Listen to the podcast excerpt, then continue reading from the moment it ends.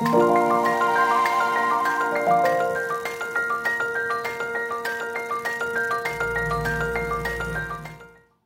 欢迎收听《痛痛飞走了》，用声音解决你的身心痛点。我是巧兰，我是于婷。国内的本土社区感染疫情已经超过一个多月，三级警戒还要持续到七月十二号。痛痛飞走了，推出新冠即时报特别系列，请来专家用短短的时间跟痛友分享最新的疫情趋势。而今天要谈到的是最近已经开放，大家可以自行购买的居家快筛。其实经过这段时间呢，台湾是已经不能再以净土自居。那疫情热区的社区内可能有潜藏的病例，指挥中心也从六月份就开始公布了社区的广筛四大策略，就包含了广设社区筛检站啊，协助企业自主快筛，导入诊所自费快筛跟引进居家快筛。那说到新冠的裁剪，大家可能已经不是那么的陌生，以一个很简单的说法，就是拿个棒子去。戳鼻子、捅鼻子，其实于婷她之前也有一点经验，不过她做的是医院的 PCR 的裁剪。对，因为我其实是大概上个月初，因为身边亲戚朋友关系，所以有去做裁剪。那其实那时候印象很深刻，就是护理师他透过那个就是防护的那个板板，手伸出来拿出棒子的时候，我真的满脸惊恐，因为那个棒子真的好长。然后他伸进我鼻子里的时候，我下意识会很想逃。然后他。又要转，然后两边都要各转个几秒，那觉得那种很难形容哎，就是很酸，然后会马上飙泪，就是真的不太舒服。不过话说回来，在医院或者裁剪站那种方式是由专业人士去做帮忙的裁剪，但自己在家里面裁剪应该是一个不一样的情况。那像是说我们戳鼻子啊，要怎么样才够深才算到位？而就到底哪一些人才应该要做居家快筛，有种种的疑问。那我们今天请到了长生不老药师机尤佩文药师。来为我们解答，尤药师好。嗯，各位观众大家好，各位听众好。哎，对，尤药师你好。其实我们其实就是主要是要去询问说，现在快筛试剂其实已经开始让民众购买。那大概在那个平常啊，可能询问度如何？那真的会有蛮多民众真的会去询问，然后想要自己做裁剪吗？嗯，其实还是有蛮多民众在询问的。那我相信，其实可能还是跟区域有关。例如说，其实，在呃，可能。北部，相信他们询问度会是相对比较高一些些的。嗯，像我就是我的药局在台中的部分，我们的询问度也是有，但是好像没有的朋友那么的高。哦，所以北部的同业可能会觉得说，比较多人来就说我要自己自己裁剪买刺激这样。那想要请教药师哦，就是我们一般如果自己去买了这个居家快筛试剂，它打开以后大概会有什么样的一些内容物？那使用上的顺序或者是呃要注意的事项有哪一些呢？嗯，那其实大部分，其实我目前呢，在就是我们的食品药物呃管理署这边，它其实目前已经就是有公告的家用快筛，大概目前呃是有六个品牌，对，但实际上呃他们有一些其实是来自于国外的同公司，那其实申请是不同的管管道进来这样子。那它其实的话，可能主要会分为两大类，有所谓的抗原的试剂，以及所谓的核酸的试剂。那不管说是哪一种方式的话，呃，里面的内包装呢，其实常见的，例如说在抗原的试剂，你可能就会有看到它里面一定会有个试片，就是告诉你是一条线还是两条线的那个试片。嗯，对。那可是，在核酸的试剂呢，它就会有一个小机器。那当你测试完之后，那个小机器就会告诉你到底是 positive 还是 negative。它就会直接就是绣在它的那个灯上面，就是会告诉你。那除了这些之外，那我们就知道刚刚其实就是有一定有讲到说，就是搓鼻孔这件事。对，所以所以其实呃，在家用的快塞里面，它还是会有一根，就是我们叫 swab，就是它会有一个很像棉花棒的东西，就是我们拿来搓鼻孔用的一个棉花棒。嗯，称为试纸。好，那所以它里面就一定会有。就是我们检验的一个，例如说试片啊、机器啊，再就是会有一个棉花棒，那再就是会有萃取仪。最主要是这三样的物品是要帮助我们在做这个呃试剂之后的做呃检定使用。那因为其实我们看到那个棉花棒，它其实我我有看到快筛试剂的样子，它的棉花棒的头跟我们去医院做 PCR 裁剪那个很细的。棒子其实是不大一样的。那其实，在免因为会做居家快筛，主要就是民众自行操作，可以不用像我们去医院做 PCR 那样插的这么深。那但是对于搓鼻子这件事，其实大家都蛮恐慌的，就某部分是担心不舒服，一部分又担心，然后我到底要搓到哪才测得准、测得出来？那像以药师您专业角度来看呢，民众通常在哪个步骤比较容易没有做确实，那有可能会影响到后面的判读结果呢？嗯，其实啊，就是呃，我觉得他在这个过程当中有一个还蛮重要的一件事情，就是说他们大部分建议可能就是会拿我们的那个棉花棒，就是它里面附的那个棉花棒的部分，大概伸进去大概二点五公分左右，你可能会戳到我们的鼻腔的前端的那个鼻鼻腔壁，然后那个时候这样的深度是比较适合裁剪的。嗯，可是呢，它有一个前置的步骤。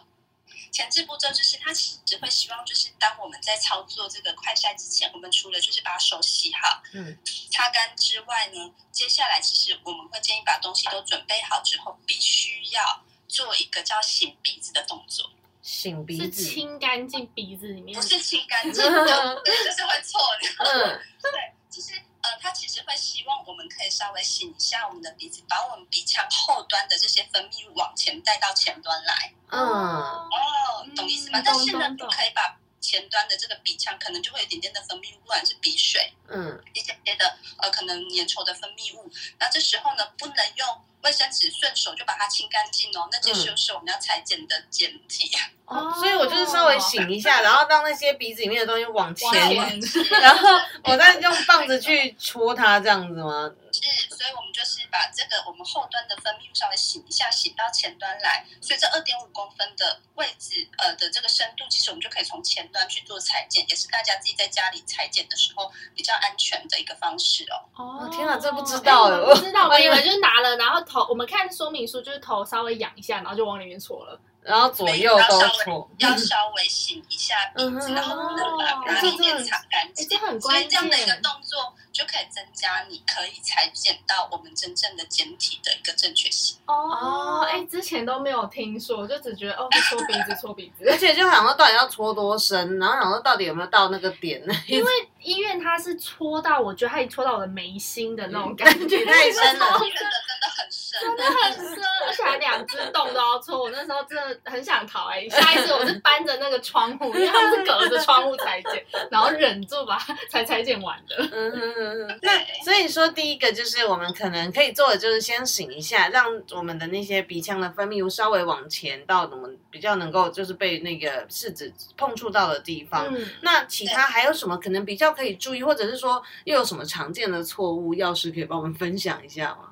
好，我这边先简单带过一下，就是大约的一个顺序的步骤。那我们大家其实会比较有概念，说，哎，可能哪个部分我们可能比较容易操作错误。嗯，好。那例如说，我们刚刚其实有提到说，一刚开始其实建议大家把它洗手，洗手之后重点是手要用干哦。嗯，好，那干燥的手。干净的手，那这样我们就可以把我们的试剂的材料包全部都准备好，放在你的桌子上。嗯，那刚好提过说，如果是抗原的试剂里面可能就会有湿片。好，那如果是呃核酸的试剂里面可能就会太小机器。好，没关系，我们就把它都放好。那再来会有萃取液的管子，那萃取液管一定要把它固定好，因为如果你把萃取液打翻了。嗯，就没办法后续都很麻烦，你可能就要换一组了。嗯，对，所以第一个容易错就是可能像是萃取一管，千万要一定要把固定好，不能打翻。好，那再来的话就是把你的棉花棒，它会有一个无菌的包装，然后把它装在里面。那记得要取出棉花棒的时候呢，其实要拿着棉签的那一端，不要去碰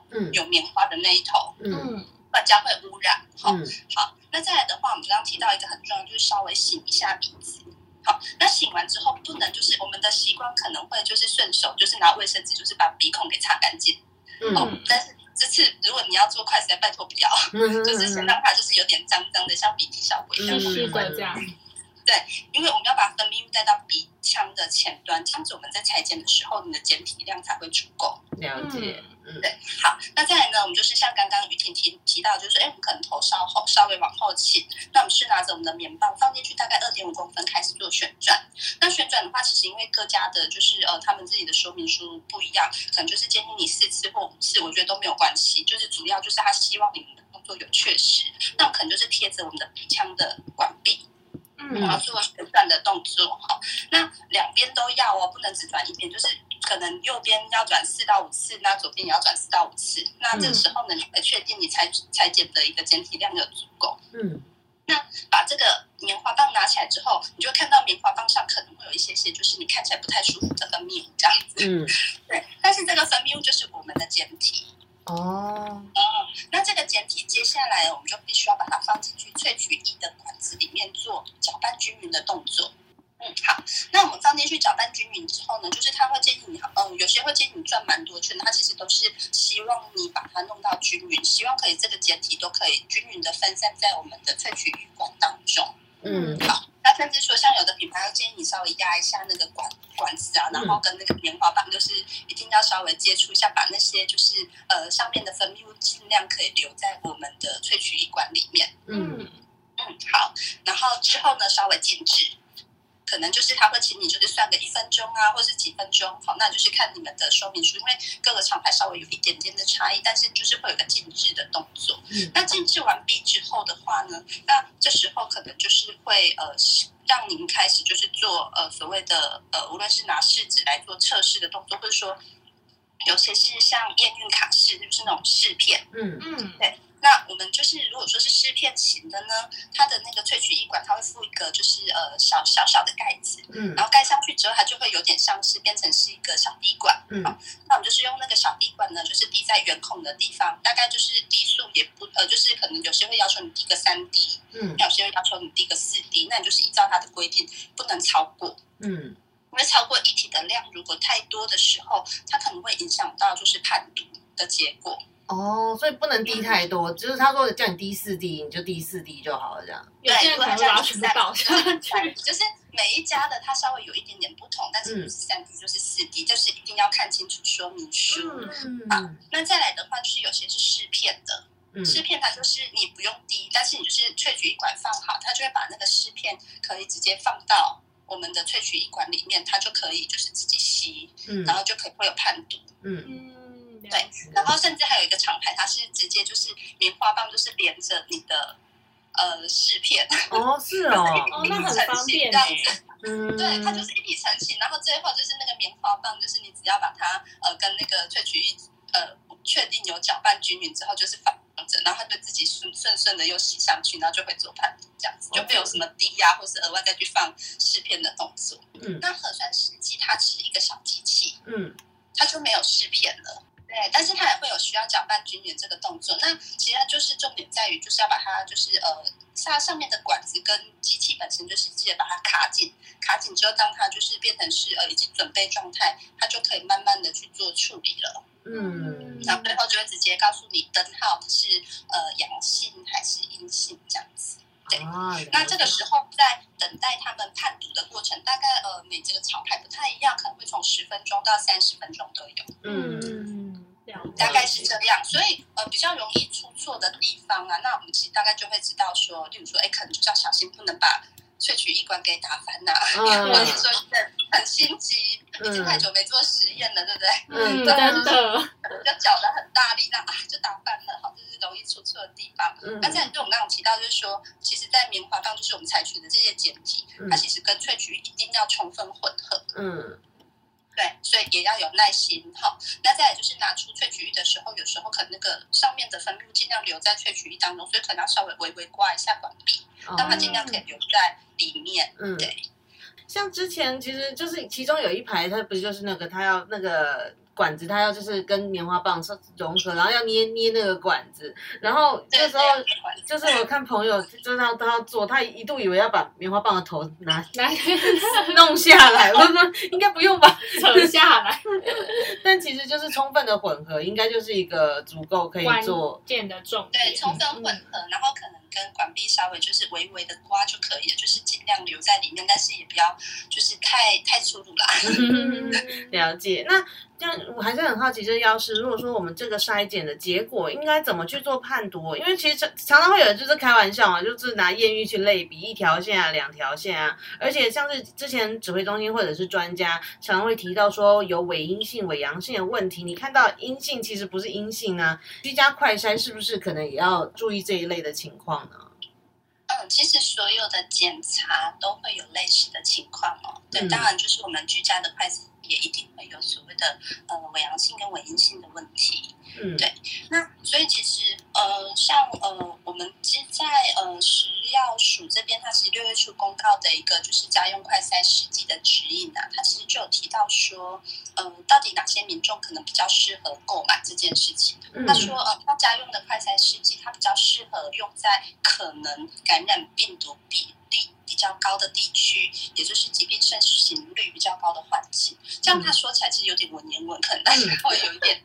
听不太懂的。那我们就白翻译一下，就是说到底哪些人适合用，就包含像是例如说，呃，可能他的居住地或是他的工作的地方，刚好在确诊个案比较多的地区。就可能就是所谓的热区，就指挥中心对一直讲，的，就是热区的意思。对嗯，那再来就是他可能潜在跟确诊者有接触过，嗯，哦，或是说他曾经去过呃人潮很多的地方这样子，嗯。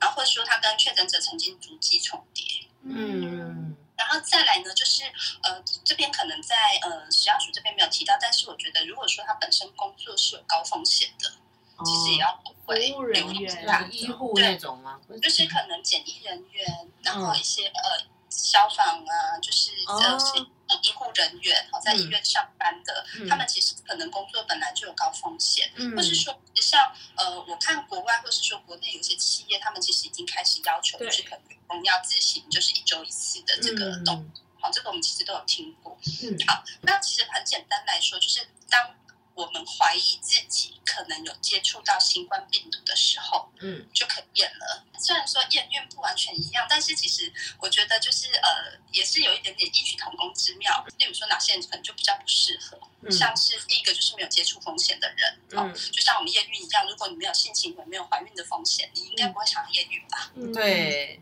就浪费对吧？哦那这个时候了。验孕验孕出来，就是他如果说跟你说是两条线，你会相信吗？就对对，更不可能啊，也没有性行为，怎么会两条对线？对对，那所以其实所有的试剂，它其实都会有一些些就是试剂的限制，或是说可能在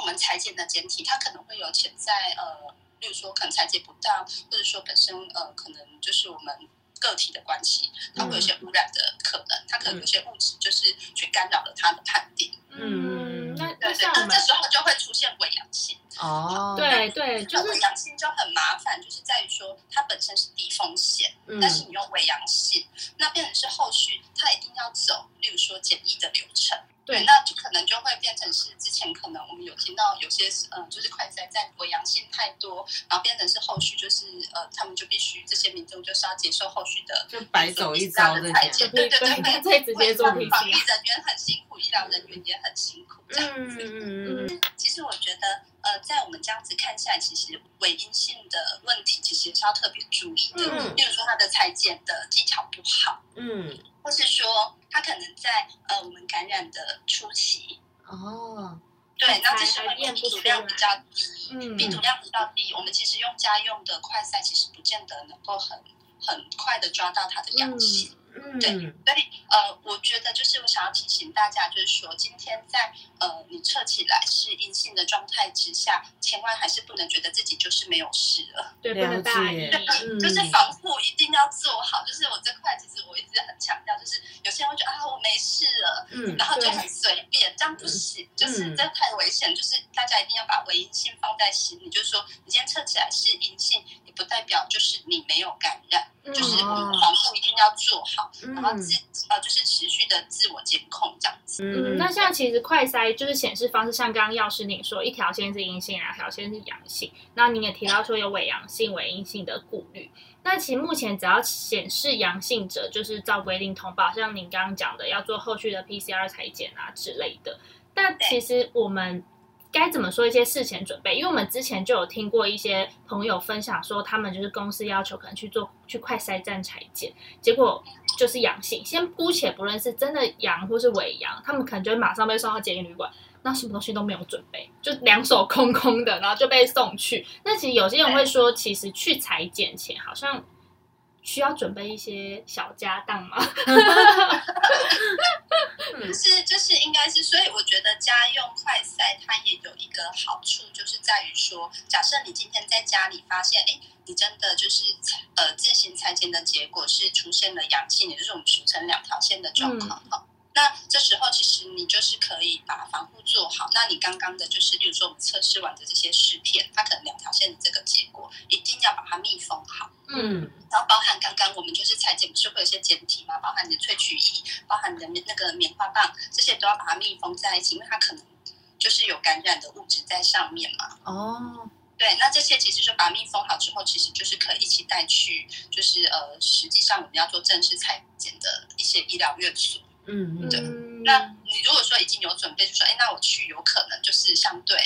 可能就是高一些，对，就是我可能会被确诊的可能性蛮高的。那这时候也许你就可以顺便准备一些，也许自己可能会需要，呃，无论是入院或是说隔离的物品这样子。嗯嗯嗯。那你就会有个心理准备，就不会像刚刚就是，比如说直接去快筛站，然后直接就直接走简易流程，那可能就是还需要家人朋友帮你就是送物资。真的就有听说过这些案例这样子。哇，真的是我觉得听完尤老师讲解，其实对于这样快筛真的就。更清楚，更清楚，尤其是擤鼻子，对，这些小配博真的是很重要。对啊，那我们今天的痛痛飞走了，新冠即时报也要在这边告一段落。真的很感谢由佩文药师的分享。那如果喜欢我们的 podcast，请赶快追踪痛痛飞走了，在各收听平台按下订阅跟评分，也可以追踪我们的 IG Pan Pan Fly Away，都会不定期更新节目相关资讯。也可以在 IG 留言跟我们互动，有问题也可以私讯 IG 的小盒子。